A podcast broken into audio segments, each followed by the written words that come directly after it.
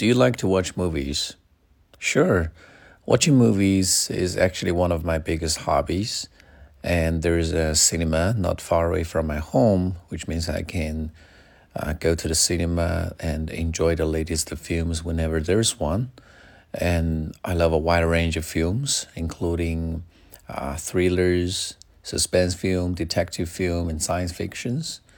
And the one that I watched recently is called Lion King, which is a very classic movie.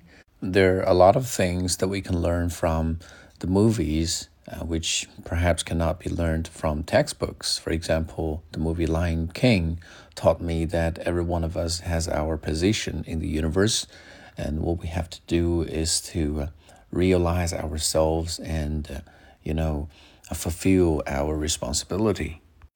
近期准备参加雅思考试的同学，可以在淘宝中搜索关键词“彭百万雅思”，获取全套雅思口语的文本和录音。